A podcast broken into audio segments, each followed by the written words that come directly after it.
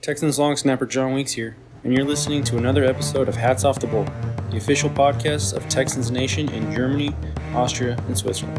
Horns up. Empty backfield first half of the 43 of Houston. Quick throw left side. Cooks has the first down and more up the sideline. Cooks off to the races. 30, 25, 20, 15, 10, 5. Rock and roll. Touchdown. Houston.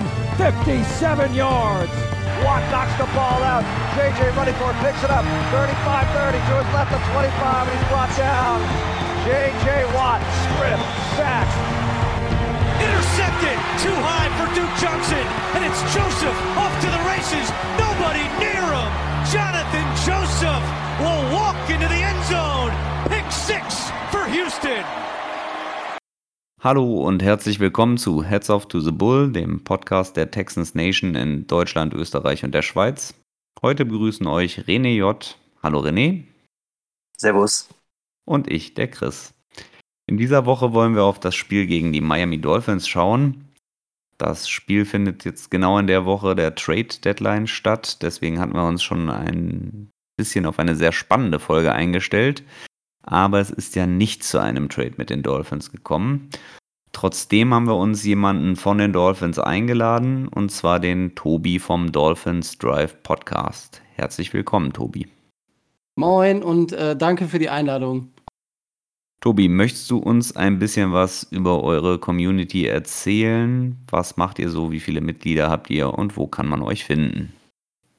Ich werde versuchen, es relativ kurz zu fassen entstanden sind wir 2016, 2017 ähm, aus einer Initiative unserer ehemaligen ersten Vorsitzenden heraus ähm, auf Facebook. Die hat so im, in, im RAN-Universum alle Dolphins äh, abgegrast und hat eine eigene Facebook-Gruppe äh, ins Leben gerufen. Die ist auch sehr aktiv. Da sind wir, ja gut, mit, mit den ganzen stillen Zulesern, mit den Sympathisanten und so sind wir bei ich glaube, inzwischen 1200, 1250 ähm, Mitgliedern in der Gruppe. Ähm, wir haben zusätzlich aus dieser Facebook-Gruppe heraus äh, einen e.V. gegründet. Da hat es im letzten Jahr eine Umstrukturierung im Vorstand gegeben. Ähm, ich bin neben meiner Tätigkeit im äh, Dolphins Drive Podcast, die, das mache ich mit dem, äh, mit dem Rico und dem Micho zusammen. Also wir sind zu dritt ähm, seit circa zwei, zweieinhalb Jahren, sind jetzt bei knapp über, äh, über 100 Folgen und ähm, bin im EV mehr oder weniger freiwillig dann äh, auch als zweiter Vorsitzender aktiv. Das heißt, ich bin so ein bisschen das Bindeglied zwischen dem, äh, zwischen dem Podcast und dem EV. Und wir versuchen, äh, den Football in Deutschland nach vorne zu bringen, ähm, veranstalten regelmäßig Charity Raffles für den guten Zweck und äh, versuchen neben der Tätigkeit für die Dolphins-Fans in Deutschland auch noch was Gutes zu tun, indem wir ähm, über gute Kontakte nach äh, Amerika, ähm, Großbritannien, Frankreich, wo die verschiedenen anderen Dolphins-Fanclubs äh, sitzen, ähm, signierte äh, Artikel für einen guten Zweck zu versteigern und ähm, um da dann auch unsere, unser Hobby und ähm, unsere Passion für den Football auch noch für was Positives einzusetzen. Respekt, das äh, klingt doch sehr schön. Das ist vielleicht was, wo wir auch mal hinwollen, aber naja, da, ähm, das Thema hatten wir ja schon mal, dass das bei unserem Team ein bisschen schwierig zu gestalten ist weil die Texans da halt auch von sich aus schon nicht so besonders gerne mitmachen. Aber nun gut. Ähm ja, bevor wir uns jetzt dem Spiel gegen die Dolphins zuwenden, wollen wir aber auch noch kurz die News besprechen, die wir hatten. Kurz nach der Aufnahme der letzten Woche gab es noch einen Trade, der quasi unabhängig der Trade Deadline stattgefunden hat. René, was ist denn da passiert kurz nach eurer Aufnahme von der letzten Woche?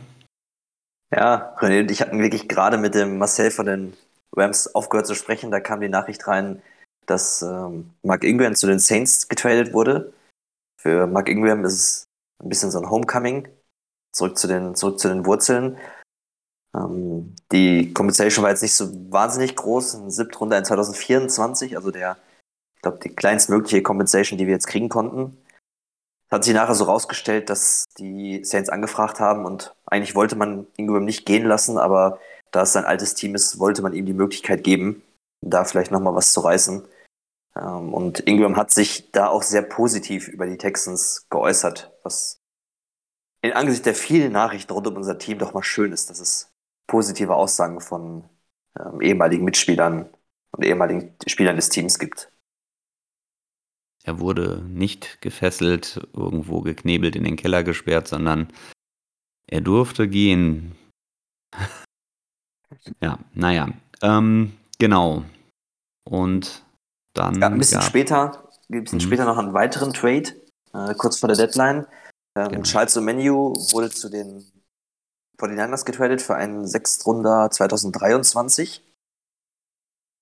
Ich persönlich finde es ein bisschen schade, weil äh, Omenu eigentlich ein sehr sympathischer Spieler ist, direkt aus Texas kommt, bei den Longhorns gespielt hat vorher ähm, und die Kompensation jetzt auch wirklich nicht, nicht groß ist. Ähm, hatte auch eine relativ gute Pressure Rate bei uns, also er war jetzt nicht komplett unproduktiv, hat aber zuletzt irgendwie Schwierigkeiten gehabt, sich ins Team, also in das Scheme zu integrieren. Ähm, ist irgendwie nicht kräftig genug, um innen zu spielen, zu langsam für außen. Also passt dann, passt dann bei den 49ers, glaube ich, besser rein. Und die brauchen jetzt mit, nachdem Kinlaw verletzt ist, jemanden, der die Position spielen kann. Also ist für, für ihn wahrscheinlich ganz gut, dass er da vielleicht eine bessere Rolle findet und für die, für die 49ers auch. Und wir sammeln weiter fleißig Late One Picks in den nächsten Jahren. Ja, das dürfte nicht ganz so verkehrt sein. Die werden wir wohl brauchen. Ja. Genau, dann haben wir noch Vernon Hargraves entlassen.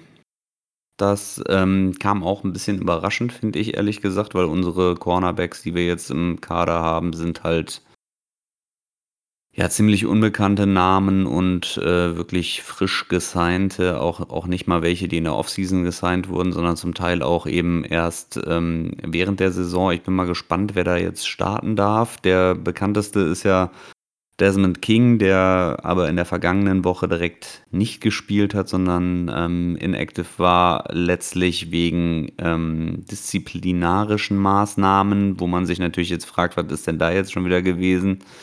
Naja, er ist noch im Team, er hat diese Woche auch mittrainiert, also ich gehe davon aus, dass er vielleicht dann auch wieder spielen wird. Ja, und Kannst das trotzdem, trotzdem an dieser Stelle irgendwie einen Sekt Sektknall, Korkenknall äh, einspielen, dafür, dass Hagos gegangen ja, ist. Also ich ja, bin. Ich finde es auch gut. Es ist wirklich überhaupt kein Verlust. muss, man, muss man dann so sagen. Also in einer schlechten Secondary ist er wirklich nicht positiv aufgefallen. Außer das erste Spiel. Das erste Spiel war wirklich gut, aber danach war, war das halt nichts. Ja.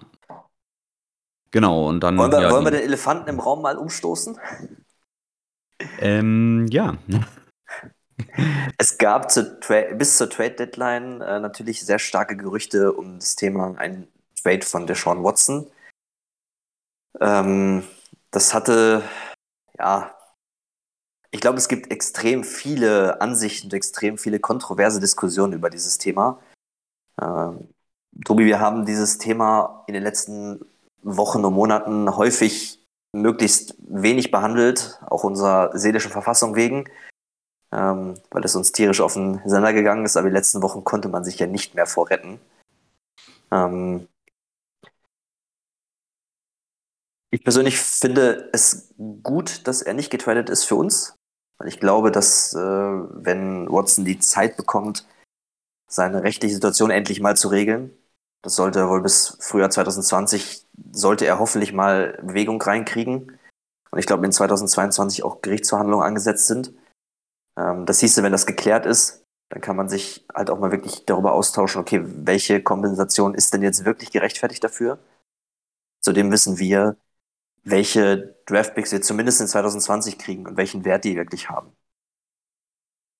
Und der Trade Value von Watson wird eher nicht sinken, nur weil er jetzt noch ein halbes Jahr auf der Bank sitzt. Wie siehst du das, Chris? Ja, das ist, ist natürlich eben die, die Frage, ist halt, was da wirklich jetzt schon gelaufen ist und ja, wir, wir wissen ja immer nur so Bruchstücke, das ist ja das Problem irgendwie, ne? Denn, denn es ist ja auch immer noch so, dass Watson durch die No-Trade-Klausel irgendwie so ein bisschen ähm, mitbestimmen kann. Also wenn man mal ganz, ganz brutal sagt, der hat sich ja jetzt scheinbar mit dem Owner der Dolphins unterhalten und wenn die zwei sich in irgendeiner Form so verständigt hätten, dass die gesagt haben, okay, wir machen das jetzt noch nicht, weil meine legale Situation ist noch nicht geklärt, wenn ich das bis März 22 auf die Kette gekriegt habe, wollt ihr mich dann noch haben? Und ähm, der Owner der Dolphins vielleicht gesagt hat, weißt du was, das machen wir dann. Ähm, dann kann das ja sein, dass er zu den Texans geht und sagt, ja, pff, ist mir egal, ich mache das aber wenn nur für die Dolphins. Und das macht natürlich dann den Verhandlungsspielraum schwierig. Also entweder müssten dann die Texans sagen, ja, weißt du was, dann bleibst du halt auch nächstes Jahr auf der Bank.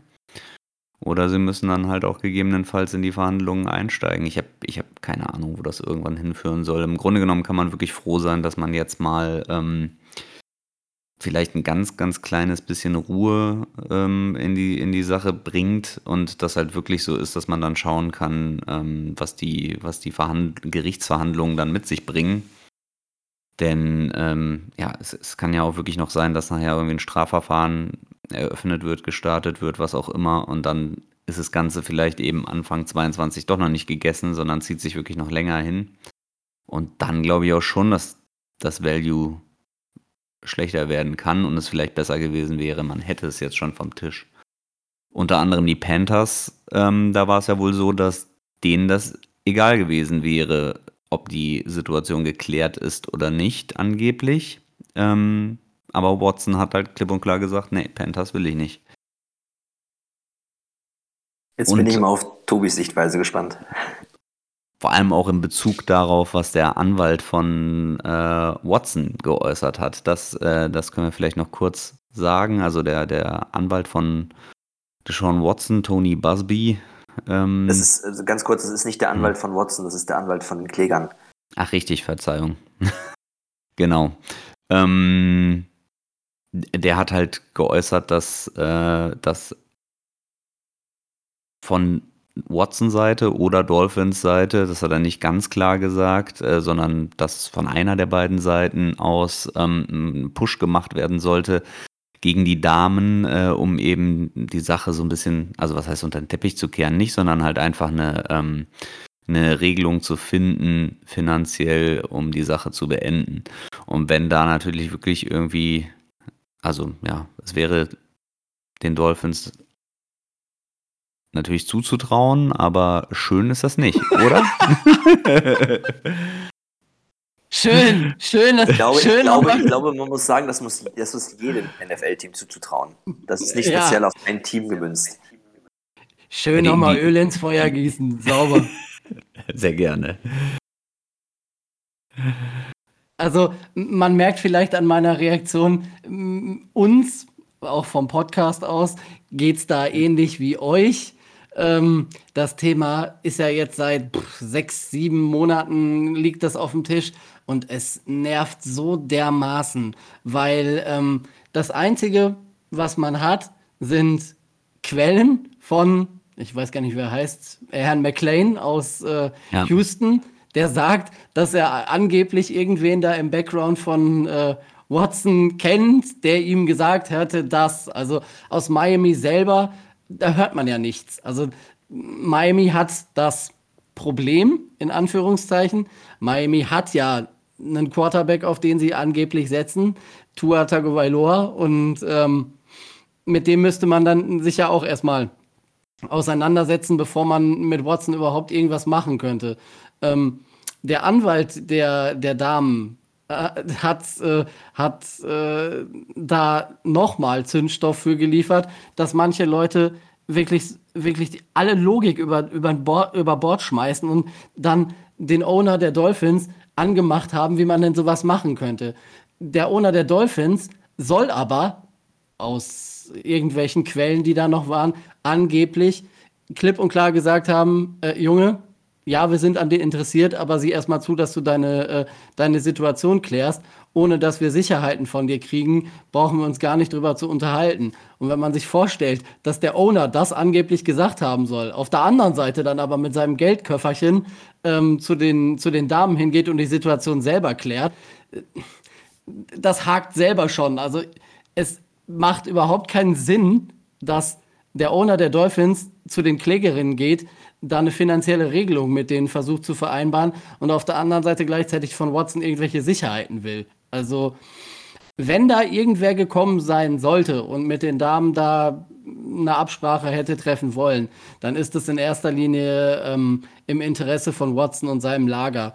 Klassisch amerikanisch, man kann alles als reicher Amerikaner, alles, was so mit, äh, mit dem Gesetz zu tun hat, relativ viel über Geld regeln.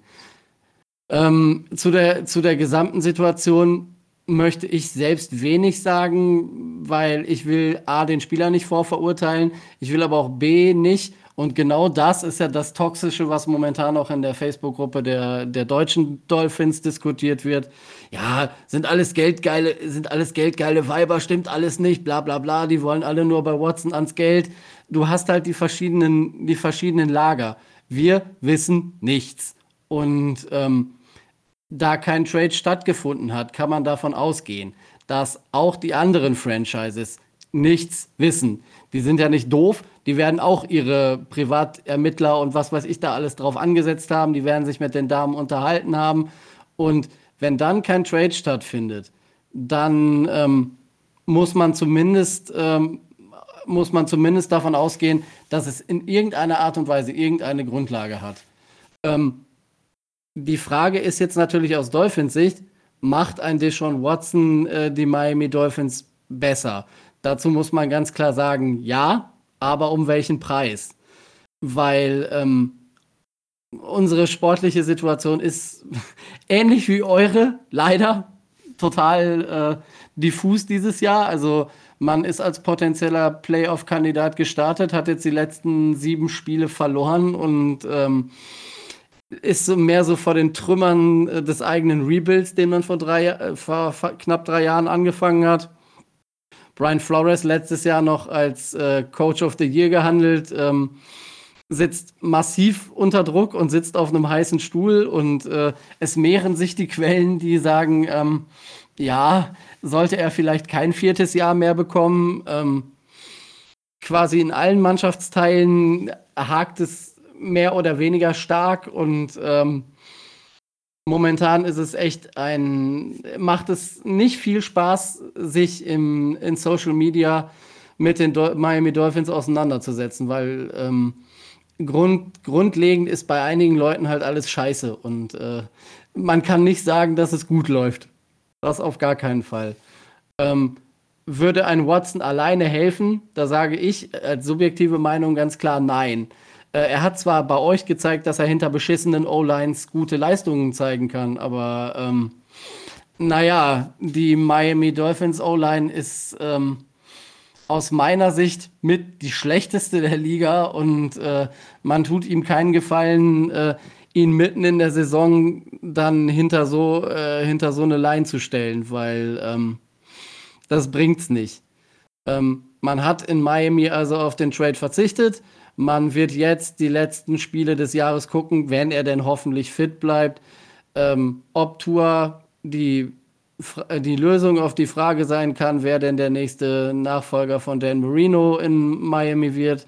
Das zieht sich ja auch schon seit 20 Jahren, dass man da händeringend nach einem vernünftigen Quarterback sucht und die verschiedensten Lösungen ausprobiert hat. Und dann wird man am Ende der Saison Bilanz ziehen, wird gucken, ob man für Tua noch was äh, Vernünftiges bekommt und sich dann wahrscheinlich wieder bei den, äh, bei den Texans melden. Ich habe im, hab im Podcast äh, gesagt, wenn Miami einen neuen Quarterback kriegt, wird, wird der äh, in der neuen Saison Deshaun Watson heißen. Da, es ist Business, da muss man sich keine Illusionen hingeben. Das wird Greer machen. Ob es dann noch mit Flores ist, ist fraglich wenn das so weitergeht. Aber ähm, die Saison werden sie noch vernünftig zu Ende spielen, Tour evaluieren und gucken, inwieweit er ihnen noch helfen kann und danach eine reine Business-Entscheidung treffen. Ja, jetzt äh, ein bisschen frage ich mich ja tatsächlich jetzt noch, während äh, du das sehr schön aufgedröselt hast, ähm, aus Watsons Sicht, warum sollte er denn unbedingt nach Miami wollen? Ich verstehe es ehrlich gesagt gar nicht so, so wirklich. Also ich meine, klar, die Umstände eures Teams sind nicht so schlecht wie unsere, aber du hast halt potenziell irgendwie eigentlich einen Coaching-Wechsel vielleicht vor der Nase. Du hast eine ziemlich schlechte Offense-Line und ähm, ja, die, die, die Draft-Picks, die du dann eben haben würdest, um das Team besser zu machen, müsstest du ja dann für ihn äh, opfern. Also, also ein bisschen frage ich mich, warum sollte er denn unbedingt dahin wollen und nicht zu einem Team, wo, wo er sich eben schon so ein bisschen ins gemachte Nest setzt. Also die Panthers zum Beispiel fände ich da jetzt vom, vom, von der Grundidee ähm, irgendwie spannender. Naja, also Miami hat den Steuervorteil von Florida. Ja, den hat Miami er aber in hat, Texas auch. Naja, Miami hat immer Miami hat immer schönes Wetter, aber das hat er in, in, okay. äh, in Houston wahrscheinlich auch. Und wie du, wie du schon äh, dir angedeutet hast und wie, wie ich mir das in, aus der Fanbrille immer noch einbilde, die Mannschaft ist nicht von der Theorie und vom Papier her ist die Mannschaft nicht so schlecht, wie sie spielt. Also die letzten drei bis vier Spiele, wenn man sich ein bisschen cleverer angestellt hätte und wenn man vielleicht im äh, gerade im offensiven Coaching die ein oder andere Sache klarer und besser gemacht hätte. Man könnte auch bei drei oder vier Siegen stehen. Also es ist jetzt nicht so, dass, dass, die Miami, dass Miami eine richtig scheiß Mannschaft hat. Sie wird nur scheiße gecoacht das große Problem ist die O-Line, aber auch da muss man sich die Frage stellen, sind die wirklich so schlecht oder sind die einfach nur scheiße eingestellt? Und das ist dann momentan so die Frage, wo man, wo man sich ernsthaft die Frage stellen muss, selbst es kann sein, dass Flores bleibt, es kann aber auch sein, dass Flores der einzige Coach ist, der nach der Saison bleibt, dass es da einen Komplettwechsel gibt. Okay, René, möchtest du noch irgendwas zum Thema sagen? Äh, nicht, wenn es nicht zwingend nötig ist. Ich hätte, okay. es gibt, mir gehen viele Gedanken durch, bei diesem Thema durch den Kopf, aber ähm, man merkt schon, dass das äh, Tobi und die Dolphins sehr bewegt. Äh, uns sehr bewegt es auch, aber wir haben da mehr als genug drüber gesprochen und äh, ich, ich hätte tatsächlich, ich wäre froh gewesen, wenn das ein Schlussstrich drunter gezogen wäre und hätte wahrscheinlich sogar ein bisschen auf, auf den einen oder anderen Pick verzichtet, nur um das Thema abzuschließen. Ähm, jetzt müssen wir in ein paar Monaten nochmal ran und vielleicht zwischendurch immer wieder uns das Thema anhören. Ich bin mal gespannt. Ja, das wird ja nicht ausbleiben. Ne? Es wird halt weitere Mannschaften geben, die ähm, den Bedarf auf Quarterback sehen werden und ähm, ja, das, das wird auf jeden Fall das wird auf jeden Fall immer wieder hochkochen. Das fürchte ich schon. Wirklich spannend finde ich die Frage, ob und wie die Texans irgendwann mal gedenken, äh, Deshaun Watson für seine, ähm, für seine Arbeitseinstellung auch mal zur Rechenschaft zu ziehen. Das ist eine Sache, die ich, äh, die ich nicht verstehe, wirklich nicht verstehe, wie man ihm äh, 10 Millionen dafür garantiert, dass er auf der Bank sitzt. Weil er nicht spielen will. Nicht, weil er nicht kann, sondern mhm. weil er nicht spielen will. Also, ich würde den Typen äh, mit Strafen überziehen bis zum geht nicht mehr, wenn der so eine Einstellung an den Tag legt. Also ich verstehe nicht, wieso äh, die Texans da gar nichts machen. Und er sich dann auch noch erlauben kann, quer zu schießen und zu sagen, nö, ich gehe aber nur zu dem Team und, und, und da noch, sich dann auch noch so zu echauffieren, das verstehe ich beim besten Willen nicht. Ja gut, das eine ist ja zumindest vertraglich, aber klar, sie könnten, sie könnten ihm natürlich irgendwie. Der würde, der würde äh, gesagt, wenn du spielst, wenn du nicht spielst, zahlst du. Punkt. Also ja. das kann ich nicht nachvollziehen. Und dieses Jahr wäre es doch nicht mal schlimm. Wenn sie das nächstes Jahr nicht machen, falls da kein Trade zustande kommt, dann verliere ich den Glauben an die Menschheit. Also. ja, das würde, würde ein teurer Spaß werden. Naja, kommen wir zu einem anderen Quarterback im Newsblock, nämlich zu Tyrod Taylor. Der wird starten diese Woche. Also das ist jetzt die News, die heute noch daherkam. Der ist wieder fit genug, um starten zu können. Und ich denke, wir werden mal später nochmal ähm, genaueren Blick drauf kommen, was das denn genau bedeutet. Außerdem haben wir jetzt noch kurzfristig Linebacker Eric Wilson vom Wafer der Eagles gesigned. sollte ein solider Mittellinebacker sein. Ähm, kann ich aber gar nicht so viel zu sagen, weil das ist jetzt noch sehr frisch gerade eben aufgeploppt. Gut, das waren die ähm, News. Wenn wir jetzt auf die letzte Woche blicken wollen, René, wollen, wollen wir das, das nochmal ansprechen? Ich, ich finde ich find eigentlich, äh, für die Review sollte man den Podcast vom Dolphins Drive, also den Dolphins Drive Podcast hören. Die Jungs haben sich nämlich da scheinbar nicht mit dem Texans-Spiel beschäftigt. Die haben nämlich gesagt, wir hätten gut gegen die Rams mitgehalten eine ganze Weile. das ähm, mag das Ergebnis eventuell so widerspiegeln können, aber so war es nicht. Sondern die Punkte, die wir gemacht haben, haben wir dann gegen die zweite Garde äh, der Rams gemacht. Also, ich habe mir das Spiel diese Woche nicht mal, mal ein zweites Mal angeschaut, was ich sonst eigentlich immer mache. Ähm, wahrscheinlich auch, wie gesagt, meiner mentalen ähm, Gesundheit zuliebe. Ähm, wobei ich sagen muss, ähm, das hatte ich letzte Woche im Podcast schon gesagt, ich äh, freue mich für die Rams. Ich sehe die wirklich gerne spielen. Und wenn es nicht gegen uns gewesen wäre, wäre das fantastisch anzuschauen gewesen, was die getan haben. Ähm, ja, wir haben das vierte Viertel gewonnen. Äh, das äh, hat ja zumindest ein, Sternchen oder so verdient. Äh, tatsächlich haben wir, hat Mills da auch den einen oder anderen Wurf gezeigt, den ich tatsächlich jetzt über, wie lange ist das Patriot Spiel her? Vier Spiele? Die letzten vier Spiele vermisst habe. Dass, dass einfach mal ein Wurf kommt, der mehr als drei Yards weit geht, aber Gut, er hatte dann auch mal mehr als 0,3 Sekunden Zeit, bis drei Leute an ihm dran waren. Und deshalb ist, egal, wir kommen bestimmt gleich noch zu dem Tyrod Taylor-Thema. Ich versuche mich ein bisschen zurückzuhalten darüber, ja. mich aufzuregen.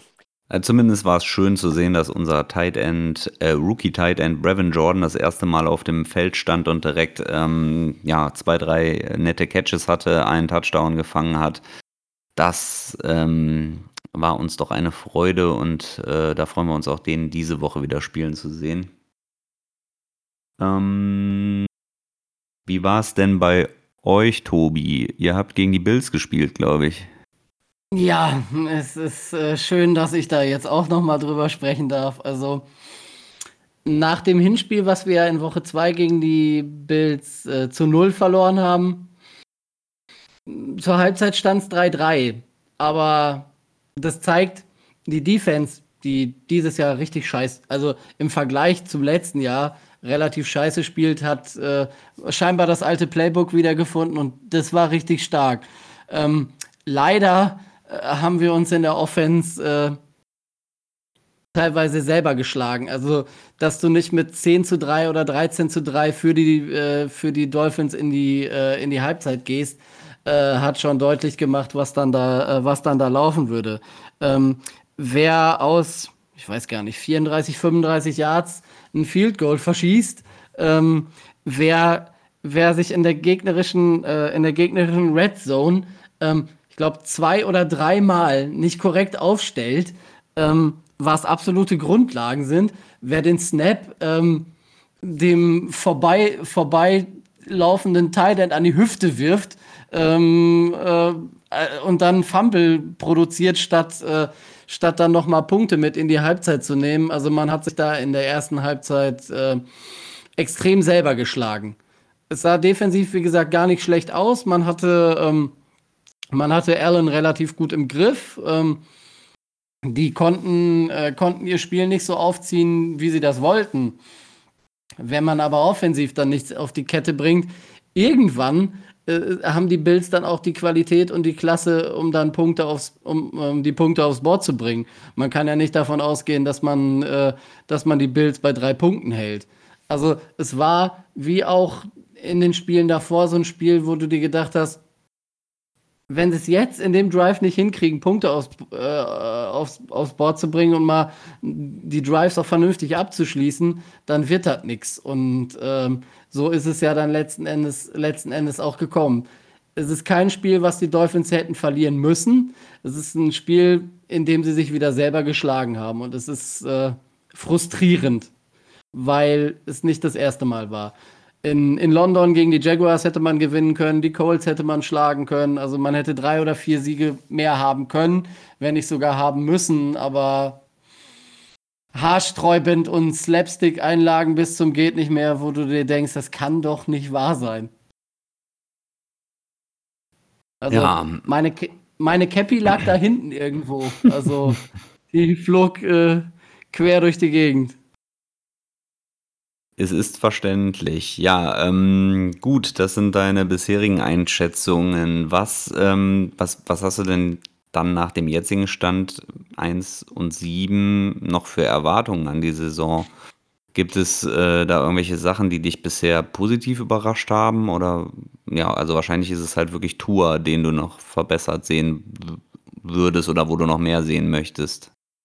Das auf jeden Fall. Also die, die Saison ist gelaufen, an Playoffs brauchst du nicht, brauchst du nicht mehr zu denken. Ähm, wichtig sind jetzt noch nicht mal die, noch nicht mal in erster Linie die Ergebnisse. Wichtig ist in erster Linie, dass du guckst, äh, was ist mit Tour, kann der dir helfen, hilft der, hilft er dir auch in Zukunft weiter oder machst du nach der Saison äh, den Cut und gehst, äh, gehst einen anderen Weg. Ähm, die, die Rookie-Class der, der Quarterbacks aus dem College, die da kommt, ist jetzt nicht so stark, als dass man, äh, als dass man wieder mit einem neuen Quarterback, äh, mit einem Rookie anfangen müsste. Deswegen sage ich, also wenn sie sich dann einholen, dann wird es äh, wahrscheinlich dann äh, Watson sein. Man hat ja noch äh, für ähm, nicht für den nächsten, sondern für den übernächsten Draft dann auch äh, den First-Round-Draft-Pick der, äh, der 49ers dazu. Man hat also ein bisschen Munition, womit, mit dem man arbeiten kann. Man könnte für Tua vielleicht noch ein bisschen was bekommen. Und ähm, die Saison ist einfach nur evaluieren, mit wem es weitergeht und äh, dann nach der Saison Strich drunter, neu aufstellen und äh, den x-ten Rebuild vom Rebuild äh, nochmal durchziehen. Eine Sache, die mich bei euch Fasziniert ist vielleicht das falsche Wort. Ähm, ich sag mal fasziniert. Ist euer Konzept mit der Doppel-Offensive Coordinator-Stelle? Kannst du ja, klappt super. Uns, klappt super, ne? Ja, kannst du uns mal erklären, ob es da eine Idee hinter gibt oder ob man sich nicht einigen konnte? Und wer, wer call die Plays? Wie läuft das ab? Mhm. Wer die, wer die Plays callt, war lange nicht klar. Also ähm, es callt immer nur einer. Ähm, und der Quarterbacks-Coach gibt sie dann an Tua weiter, weil der eine relativ gute Verbindung mit Tua hat. Wir haben einmal den ehemaligen Tight End Coach und den Running Back Coach, die jetzt beide Co-Offensive Coordinator sind. Ähm, der Eric Stutzwill, der, der Running Backs Coach, ist auf seiner Position super, aber dann auch nicht mehr.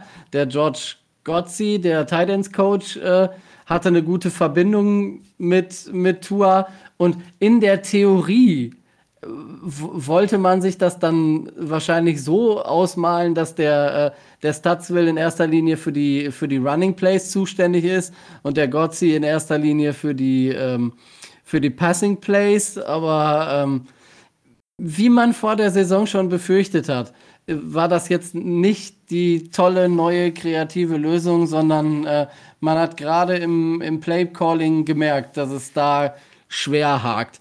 Ich meine, klar, Brian Flores als Head Coach ist ein defensiv orientierter Coach, aber in seiner Zeit hat er, ist das jetzt schon das dritte, äh, der dritte OC oder das dritte OC-Gespann, was, äh, was Brian Flores da nimmt. Und ähm, naja, es scheint nicht die gute und nicht die richtige, nicht die richtige Lösung zu sein. Die, äh, die ehemaligen Rookies, die wir in der O-Line hatten und haben, ähm, Austin Jackson, damals in der ersten Runde als Projekt äh, gepickt. Äh, man hat ihn als Left Tackle gedraftet, inzwischen spielt er Left Guard. Da ist er weniger schlecht als auf Left Tackle. Also ähm, auf Left Tackle ist er eine, die totale Offenbarung und äh, geht gar nicht.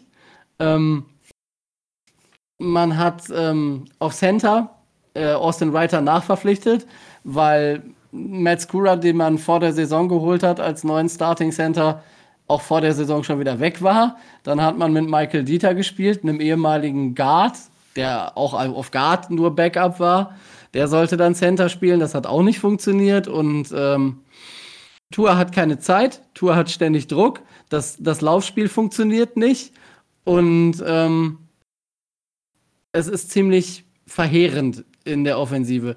So der einzige, wo ich sage, gut, das ist so etwas, das hat man sich so ungefähr mit äh, gedacht, dass das gehen kann, ähm, ist Jalen Waddle, der Rookie, für den man ja erst runtergetradet ist, weil man Kyle Pitts nicht wollte, um dann mit den Eagles wieder raufzutraden, weil man, weil man unbedingt Jalen Waddle wollte. Ähm, der zeigt in Ansätzen, was möglich wäre. Also er hatte auch so ein, zwei Drops, wo du sagst, ja gut, Rookie-Fehler muss er, muss, er sich, muss er sich erlauben können. Aber der sieht ganz gut aus. Mike Gesicki als Tight End ist eine absolute Receiving-Waffe. Den setzt man hin und wieder ganz gut ein. Ähm, aus meiner Sicht äh, gerade in den ersten Spielen nicht häufig genug. Ähm, und alle anderen, alles, was man sich so theoretisch überlegt hat, trägt den Titel, äh, wäre schön gewesen, wenn sie alle fit geblieben wären. Aber ähm, Devante Parker war jetzt. Ja, auf den wollte ich jetzt kommen. Will Fuller hat, ich weiß gar nicht, wie viel Snaps der gespielt hat inzwischen. Ich glaube 20 oder 30, kriegt 16 Millionen im Jahr und äh, hat so seine. Ihr, ihr, kennt das ja, ne? Das, das ne? kennen wir. Und, äh, es wäre schön gewesen, wenn er mal gespielt hätte, aber ähm, naja. Genau, wir kennen ihn tatsächlich sogar noch besser. Also wenn er gespielt hat, war das schon ja. richtig gut, aber bei ja. euch spielt er ja gar nicht. Nee, das ist. Äh, erst aus persönlichen Gründen raus, dann Finger verletzt und dann nochmal verletzt und kam, gesagt, kam da noch was, kam da eigentlich noch was raus, warum er da persönlich irgendwie raus war? Nee.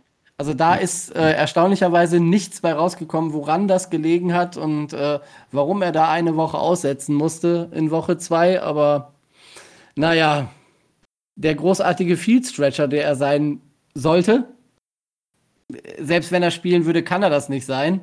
Tua hat überhaupt gar nicht so viel Zeit, um da äh, die Bälle hinzuwerfen. Ähm, man ist jetzt dazu, um, dazu übergegangen, das, das äh, Playbook relativ einfach zu gestalten und äh, Tua in erster Linie so die Mittel, Mitteldistanzpässe zu geben. Das sieht besser aus als vorher, aber ähm, wirklich so, dass man sagen könnte, gut äh, ist es immer noch nicht. Ähm, Gut, dann war auch, war jetzt Devante Parker unser nomineller Nummer 1 Receiver. Ähm, letzte Woche gegen Buffalo zum ersten Mal wieder da. Den hat man dann auch eingebunden. Und da hat man gesehen, dass das funktionieren kann. Aber die sind halt alle so injury-prone, ähm, dass man immer wieder erstaunt und überrascht ist, wer da jetzt spielt und wer nicht spielt. Immer wieder lustig. Kann Fuller denn gegen uns spielen? Nee, ne? Der ist immer noch. Äh raus, oder? Oh, müsste ich auf den, müsste ich auf den aktuellen Injury Report gucken, was jetzt äh, mit dem ist. Ich meine, äh, er wäre offiziell noch nicht wieder von der IA runter. Könnte aber sein, dass das noch passiert. Ich würde okay. aber nicht meine Hand dafür ins Feuer legen. Es würde mich auch nicht wundern, wenn der irgendwann entlassen würde. Hm. Ganz kurz, um Geld, George, um Geld zu sparen. George Gotzi ist für uns kein Unbekannter. Hätte vorher bei uns gefragt, hätten wir dir auch, hätten wir dir auch vielleicht sagen können, dass man mit dem nicht unbedingt viel gewinnt. Der war der Playcaller bei uns in der Brock Osweiler Saison. Die, der ähm, war ja der Brock Osweiler. Ja. Ähm, andere Frage. Du hattest es schon so leicht angesprochen. Ähm, wie bewertest du die Draft-Entscheidung der Dolphins? Die Tatsache, runterzutraden, war ein ziemlich guter Move. Hochzutraden wie bewertest du das? Da, da, sprichst du mit dem, da sprichst du mit dem richtigen äh, bei uns aus dem Podcast. Ich bin absoluter Jalen Waddle-Fan. Also ähm, ich habe den bei, bei Alabama gesehen. Ich wollte den auch unbedingt haben. Äh, und ähm, klar, zu teuer, auf jeden Fall. Ähm, man hätte ihn aber auf 12 nicht mehr, man hätte ihn auf 12 nicht bekommen. Dass man ihn haben wollte, kann ich absolut nachvollziehen.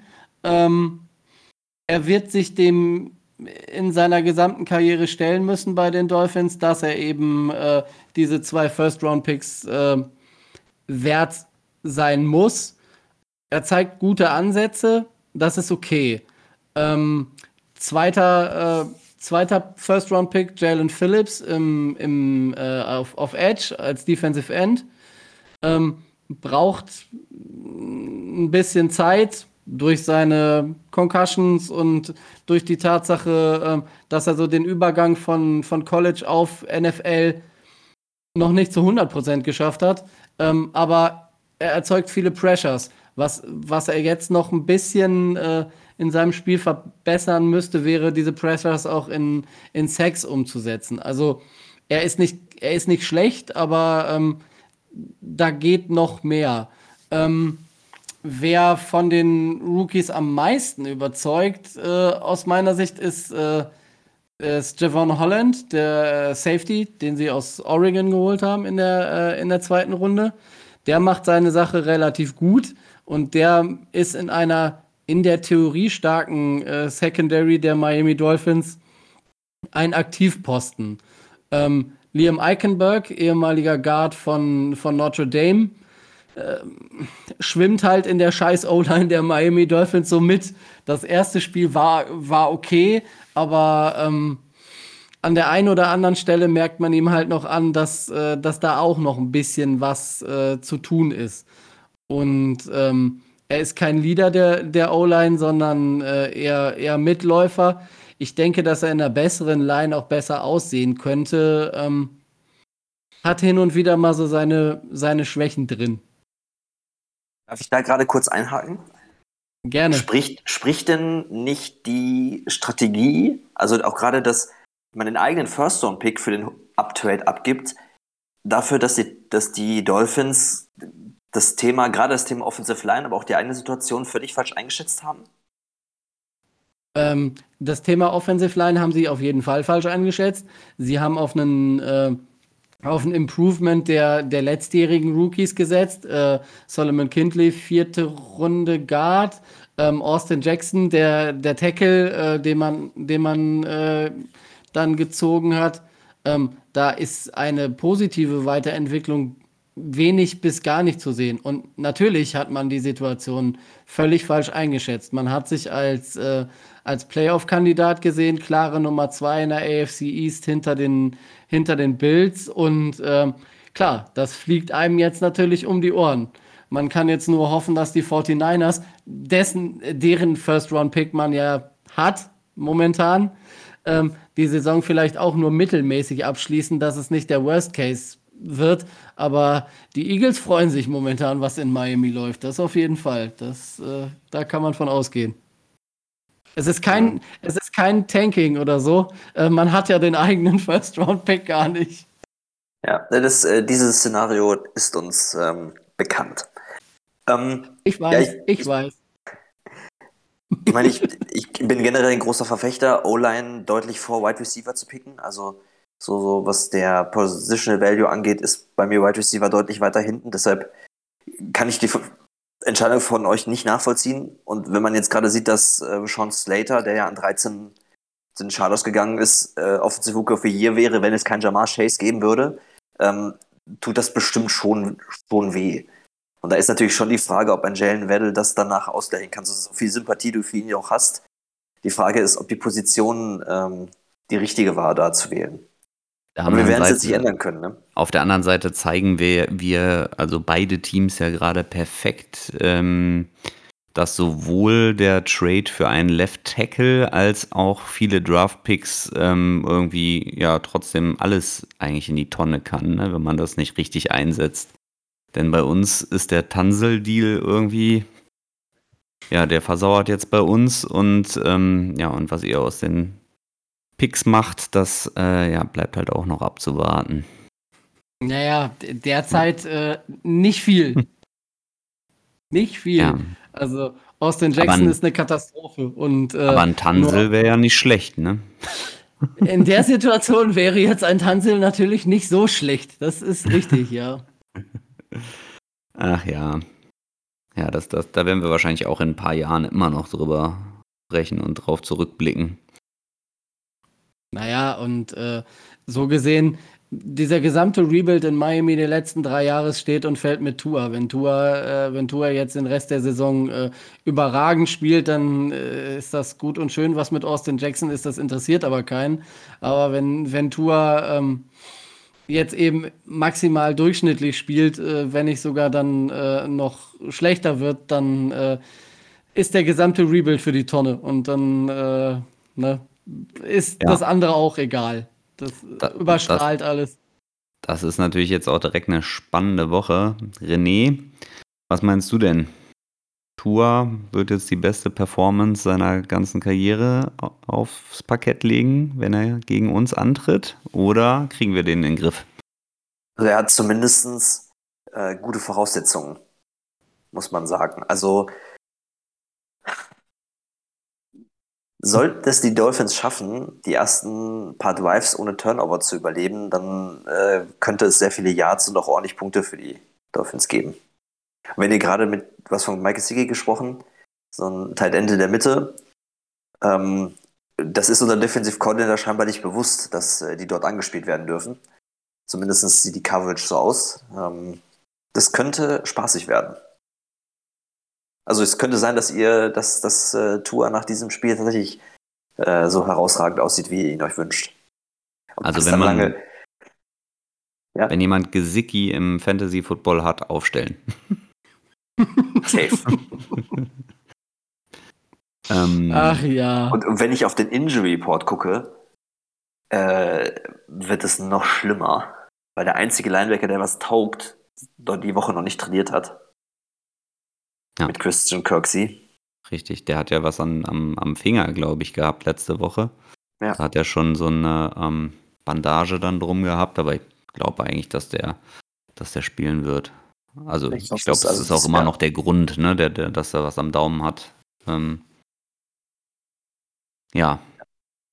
Kevin Pierre-Louis könnte mal kommen. Der steht zwar noch im Injury Report, aber es ist irgendwie nur eine Erkältung scheinbar. Das sollte möglich sein. Vielleicht kann der tatsächlich als Linebacker auch covern. Das wäre ja mal ein. Ich glaube, das hieß, das hieß damals so, dass der das können soll.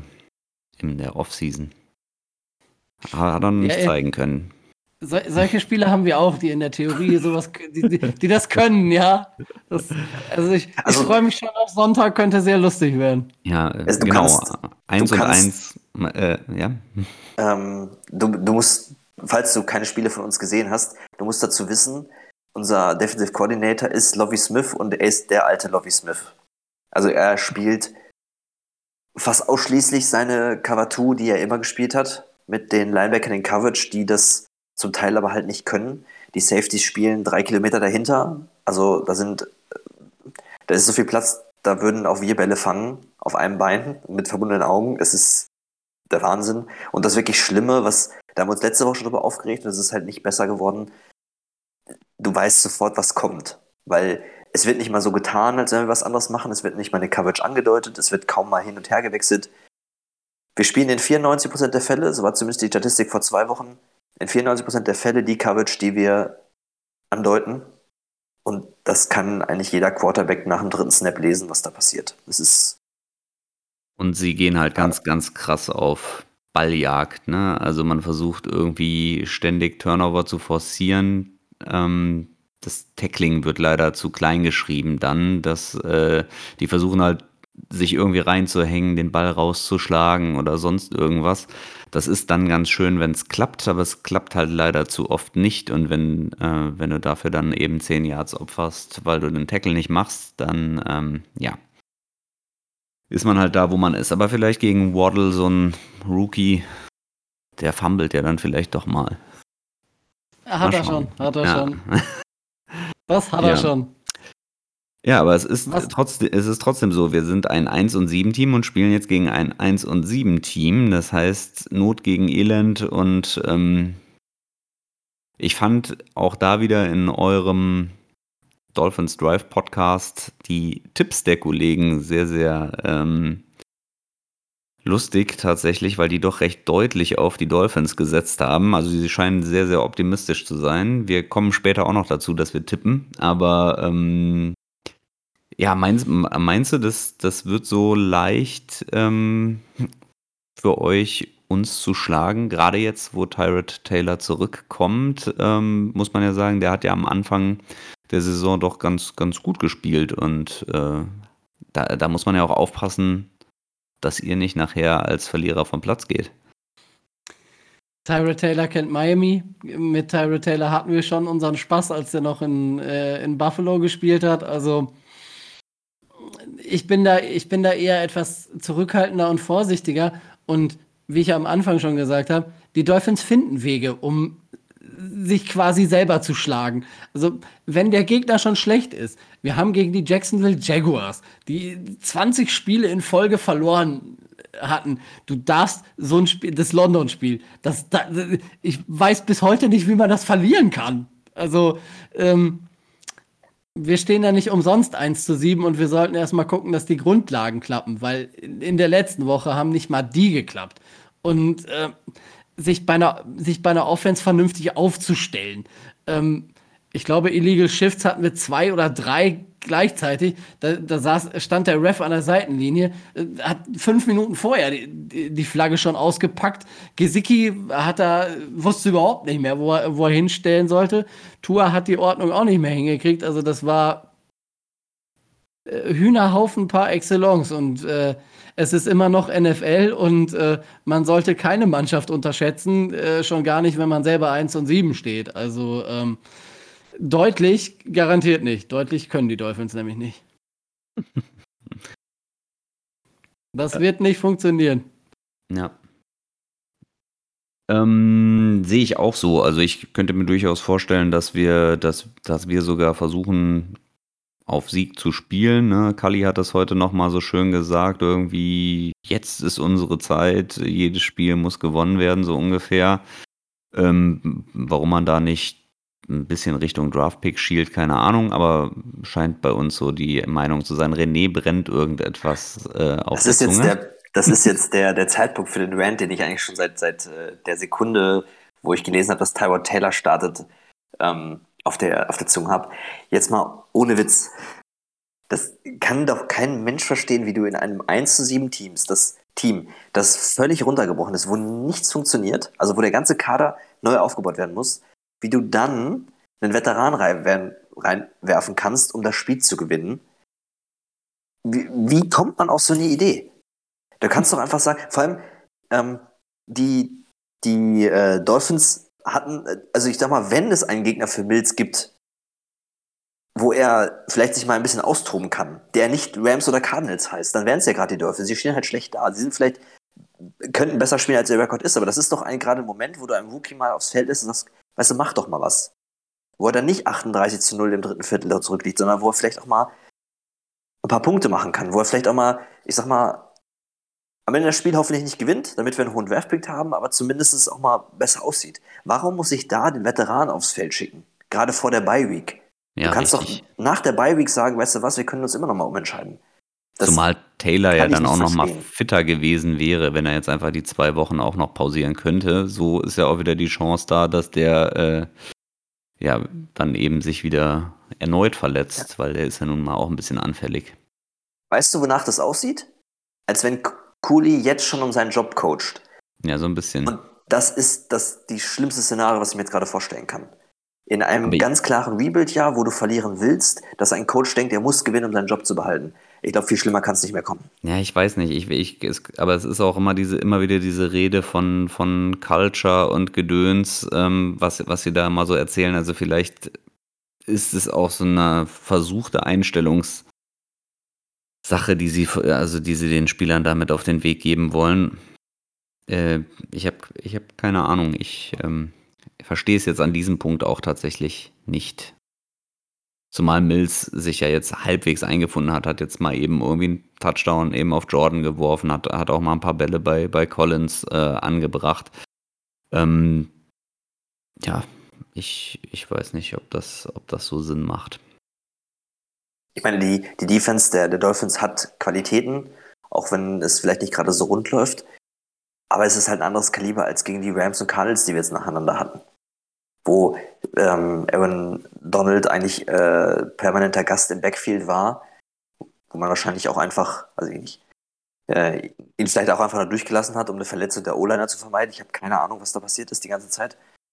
Ähm, wenn Mills ein bisschen Zeit hat, dann könnte er auch mal was kreieren. Oder zumindest zeigen, ob er das kann.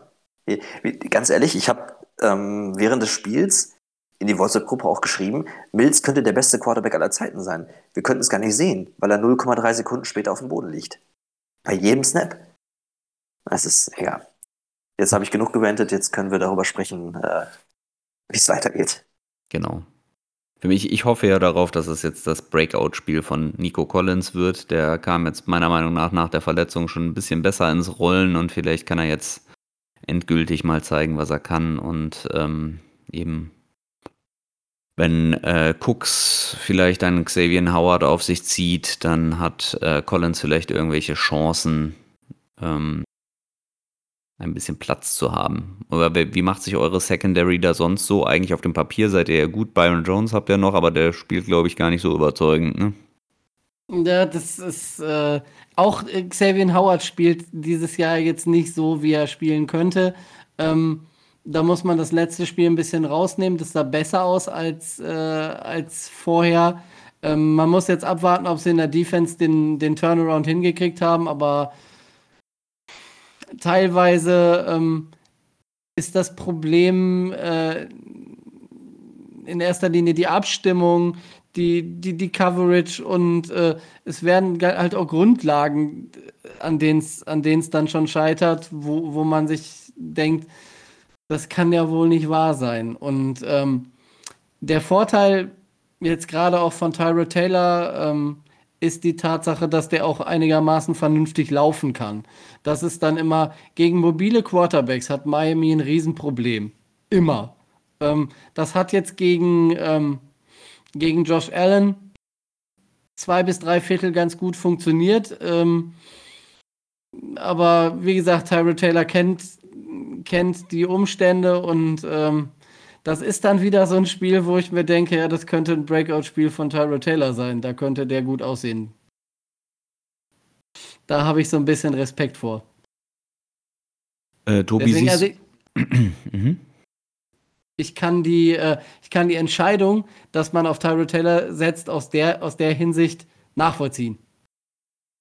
Ja. Ich kann die Entscheidung, gewinnen zu wollen, nicht nachvollziehen, aber das ist ein das ist ein äh, Strategiethema wahrscheinlich. Hat, hat Tour überhaupt in diesem Jahr mal Zeit in der Pocket gehabt? Gibt es das Sample Size, wie er sich macht, wenn er keinen Druck hat? Ähm, mal mehr oder mal weniger lang. Also wenn er ein bisschen, wenn er ein bisschen mehr Zeit hat, ähm, dann, sieht er, dann sieht er besser aus aus einer Clean Pocket, wenn er die mal hat. Ähm, er ist sowieso nicht so der Typ, der den, der den Riesenarm hat und der dann da 50, 60 Yards einen, äh, einen rausfeuert, weil die Leute bei Miami, die diese Separation kreieren könnten, werden entweder da nicht eingesetzt oder sind ständig verletzt. Das heißt, äh, es spielt sich bei Miami immer so zwischen 8, 9 und 20 Yards alles ab. So diese, diese Midrange. Da sieht Tua relativ, äh, relativ gut aus und das hat er auch im Griff. Ähm, da kann er Waddle gut anspielen, da kann er Parker äh, gut anspielen, der ein Contested Catch Monster ist. Also dem wirfst du das Ding, weiß der Teufel wohin und äh, der schnappt sich das trotzdem. Ähm, das, das sieht schon gar nicht schlecht aus, aber ähm, meistens ist Tour unter Druck und was dann noch dazu kommt.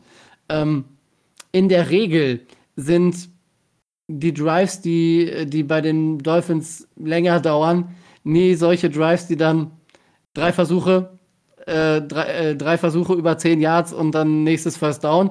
Meistens sind es 15 bis 20, weil ähm, ich kriege schon Albträume davon, weil Austin Jackson und Liam Eichenberg entweder Holdings veranstalten oder äh, Fallstarts veranstalten. Also man macht sich das Leben selber durch Flaggen schwer. Und das war im letzten Jahr noch nicht so und das ist dieses Jahr massiv. Also man sorgt in der Offense teilweise auch selber dafür, dass die Drives nicht weitergehen. Nicht denn das Thema bloß her? Ich, es kommt mir so bekannt vor. also ich habe bei der Vorbereitung habe ich mir auch gedacht, also so einige Dinge kommen mir da echt äh, erstaunlich bekannt vor. Ja, wir dürfen auf jeden Fall einmal noch den Namen Jonathan Greenard erwähnen. Die Wahrscheinlichkeit ist relativ hoch, dass er einen Sack sammeln wird, weil er hat jetzt über die letzten vier Wochen, glaube ich, ähm, teilweise sogar ähm, zwei Sacks gehabt und ähm, hat jetzt, glaube ich, insgesamt sieben, ist also da bei den, bei den Leadern dabei. Heute kam auch irgendeine Statistik ähm, von den Top 10 Spielern, wo er sogar auf Platz 1 liegt bei den meisten Sacks pro weiß ich nicht, Snap oder so. Ich glaube, alle 14, irgendwas ja. Snaps holt er einen Sack. Das ist nicht, das ist echt äh, stark. Ja, ein kleiner Tipp, schickt ihn über rechts. Also über eure rechte Seite, äh, bei uns links, da steht nämlich, äh, da steht Austin Jackson, da steht Liam Eichenberg, äh, äh, Eichenberg, Eichenberg, äh, äh, nee, Eckenberg, genau so. Liam Eckenberg wird er ausgesprochen. Ähm, das könnte, das könnte gewinnbringend sein. Also es ist jetzt nicht so, dass auf der anderen Seite Jesse Davis besser wäre, aber äh, naja. Ich kann dich dahingehend trösten. Unsere D-Line ist vermutlich die schlechteste der Liga. Auch wenn Guinard mit 7 Sex raus, raussticht. Ähm, ich, also Pressure Rates werden ja von jeder Seite anders, ge, anders gezählt, aber bei Pro Football Reference, die das nach Hurries und so zählen, sind wir die, ich glaube, mit Abstand schlechtesten. Was natürlich auch das, daran liegt, dass Lovie Smith in seiner Defense nie blitzt oder so gut wie nie und man einfach mit den Leuten, die da sind, mit vier Leuten keinen draußen Druck hinkriegt. Und was ich gehört habe in einem Podcast, was mich auch sehr fasziniert ist, wir sind auch nicht in der Lage zu rotieren. Wir schicken immer nur die eine Gruppe raus oder dann halt die Backups. Das ist mir so noch nie aufgefallen, aber das ist, scheint wohl so zu sein. Es gibt immer eine Vierertruppe, die steht auf dem Feld und die holen sie alle raus und schieben die anderen drauf. Ich frage mich auch nicht, warum man nicht mal einzelne Leute vielleicht mal so durchwechselt oder sagt, oh, das ist ein Passing Down, da schicken wir mal einen Passer mehr rauf. Macht es nicht zu kompliziert für die Spieler. Ja, ja, ja. Man muss, muss sagen, das habe ich immer wieder mal gesagt, ähm, der Kader der Defense ist ja wirklich so schlecht, dass man sich ja schon über die bisschen Fortschritte, die sie gemacht haben, freut. Ich meine, wenn du dich darüber freust, dass die Defense ein paar Turnover holt bei ihren 400 Yards, die sie zulassen jedes, jede Woche, und wir, wir, wir freuen uns darüber, das musst du dir vorstellen, dann weißt du, wie schlecht es letztes Jahr war. Hey, kurz eine Frage noch zu Earth Secondary. Ähm, wer kümmert sich um die schnellen Receiver? Gibt es da irgendeinen Spezialisten für oder wie läuft das bei euch ab? Ähm, Xavier Howard wird meistens auf den, äh, auf den, auf den ersten, auf den Top-Receiver äh, gestellt, in erster Linie deswegen, weil die meisten Quarterbacks in dieser Saison Angst haben, äh, Xavier Howard anzuwerfen. auch verständlich. Ähm, gut, auf der anderen Seite haben wir By Byron Jones, äh, der schon nicht der langsamste ist, aber ist auch nicht der schnellste. Er macht halt viel über, über Stellungsspiel.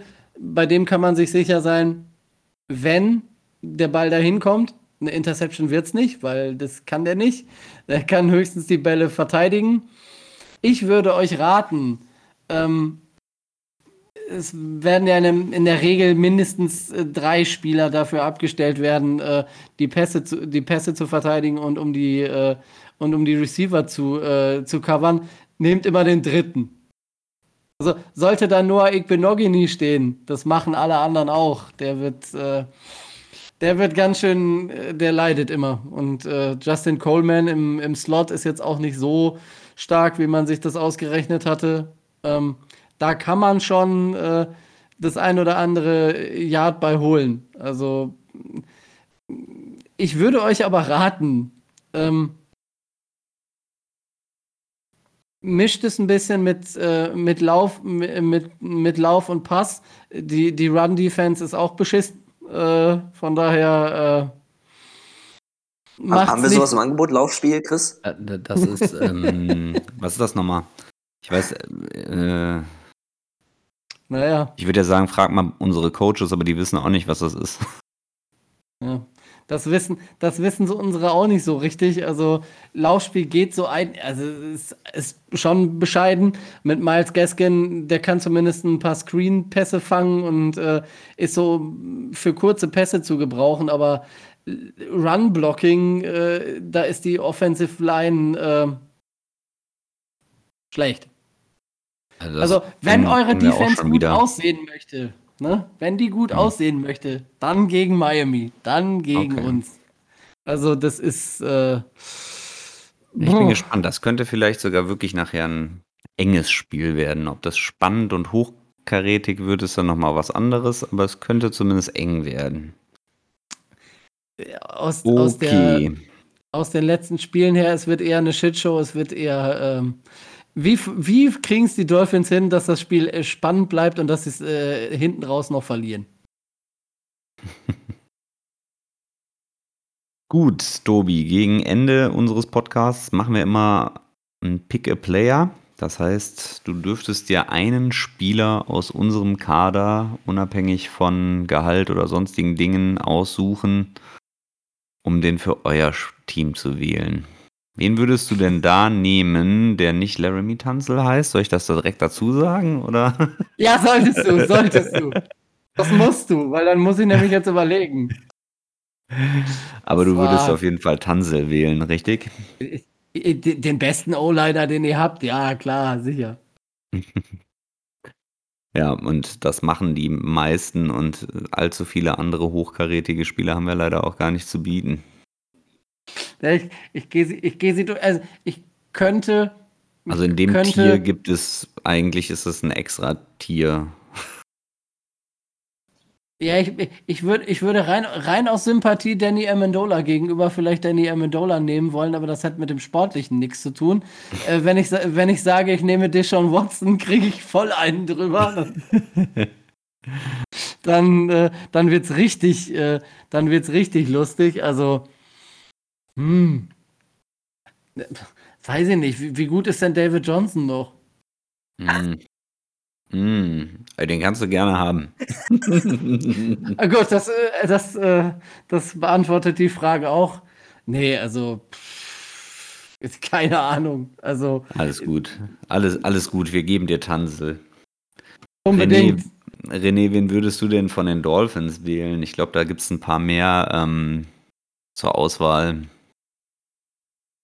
Also, ganz ehrlich, ich würde Christian Wilkins nehmen, weil die D-Line unsere größte Schwäche ist und wir da auf jeden Fall ähm, Verstärkung brauchen, sowohl in der One- als auch in der Pass-Defense. Ähm, ich bin bei den Dolphins aber nicht so sehr drin, um zu wissen, wie gut er aktuell spielt. Doch, Okay. Tobi, Tobi nickt, Ja. das ist gut. Ähm, Ja, ja, er spielt schon ganz gut. Vor allen Dingen, er ist, äh, er ist ein Lockerroom und äh, Off-Field-Hero. also mit dem kriegst du auf jeden Fall Spaß. Das äh, klingt, klingt gut. Das ist ein Culture. Culture, Culture, Culture. Der perfekte, perfekte Pick. ja, das klingt nicht schlecht. Ähm, ja, ich, also ich hätte dann eben auch offensiv Jalen Waddle, finde ich halt spannend und defensiv äh, wäre ich wieder eher auf der Cornerback-Seite gewesen, hätte ich vielleicht dann einfach Xavier Howard gewählt. Ähm, okay, dann kommen wir noch zu dem beliebten Punkt, ähm, den deine Kollegen ja auch schon gemacht haben, nämlich das Tippen des Ergebnisses. Und ich glaube, der eine Kollege hatte 38 zu 6 oder sowas für euch getippt und der andere war, hat irgendwas von einem 40 Burger gesagt, hat aber dann doch gesagt, wird nix. Aber ähm, was meinst du denn? Dazu muss man natürlich Ei, ei, sagen, gestern stand ja noch nicht fest, dass Tyrod Taylor startet. Vielleicht werden sie da, wäre da auch eine andere Meinung. Ja, das kann natürlich sein. Man muss, man muss dazu sagen, ich weiß nicht, ob, du ob dir das so bewusst ist, Tobi, in den ersten, also in den ersten sechs Quartern, das ist natürlich eine kleine Sample Size, äh, war Tyrod Taylor von EPA, der, äh, nach EPA, ich glaube, der beste Quarterback der Liga. Das war also schon krass. Und äh, hätte, Ja, hätte er sich da gegen Cleveland nicht verletzt, hätten wir wahrscheinlich beim schlecht aussehenden Defense noch viel Spaß mit Offense gehabt. So hatten wir halt äh, gar keinen Spaß letzten Wochen. ich hatte, äh, ich hatte es gelesen, ja, dass das, dass das so ist. Das hat mich auch erstaunt. Also ich rechne, ich rechne nicht damit, dass die Dolphins mehr als äh, äh, 25, 26 Punkte machen, weil äh, der Kicker ist in den letzten Wochen nicht gut drauf und äh, die Offense äh, schlägt sich regelmäßig selber. Also Kicker brauchst du Hm. gegen uns nicht. das ist, ich Wenn du habe die, Touchdowns machst, brauchst du keinen Kicker. Ja, dafür musst du auch erstmal Touchdowns machen. Das ist, äh, so, ist so das Problem.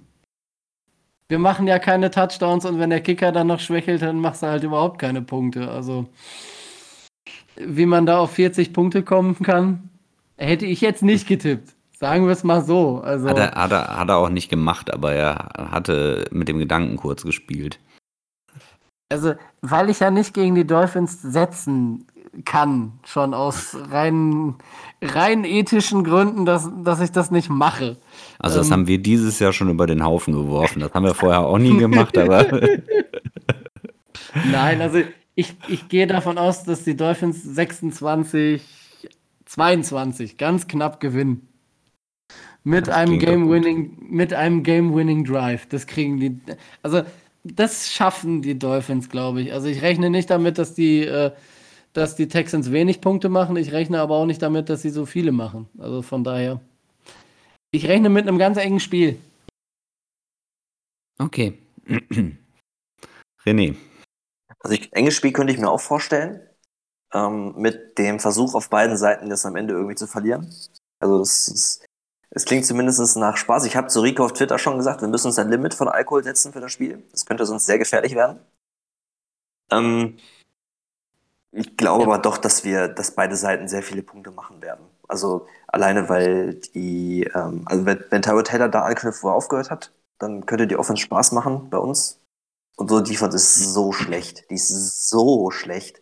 Ähm, da sind eigentlich über 30 Punkte Standard. Also wie gesagt, 300, 400 Yards im Schnitt. Ich weiß nicht, wie viel die, die Rams gegen uns gemacht haben. Die haben den Schnitt wahrscheinlich noch hochgezogen. Das ist schon krass. Also im Schnitt. Und wir haben halt auch gegen die Jaguars gespielt, unter anderem. Ja, ich würde mal sagen, so ein 34, 31 für euch ähm, sollte realistisch sein. Könnte natürlich am Ende bei sowas knappen auch immer nach links oder nach rechts kippen. Ja, ich würde tatsächlich dahin gehen und das erste Mal seit längerem wieder auf die Texans tippen, einfach dann, weil man es jetzt in diesem Spiel mal wieder machen kann, ohne ähm, Bedenken, ob ich, ob ich da jetzt Geld draufsetzen würde, das, ähm, das würde ich glaube ich nicht tun. Ich sage 24 zu 20 für unsere Texans und ich erhöhe das noch, indem ich sage, dass Nico Collins zwei Touchdowns fängt. Und.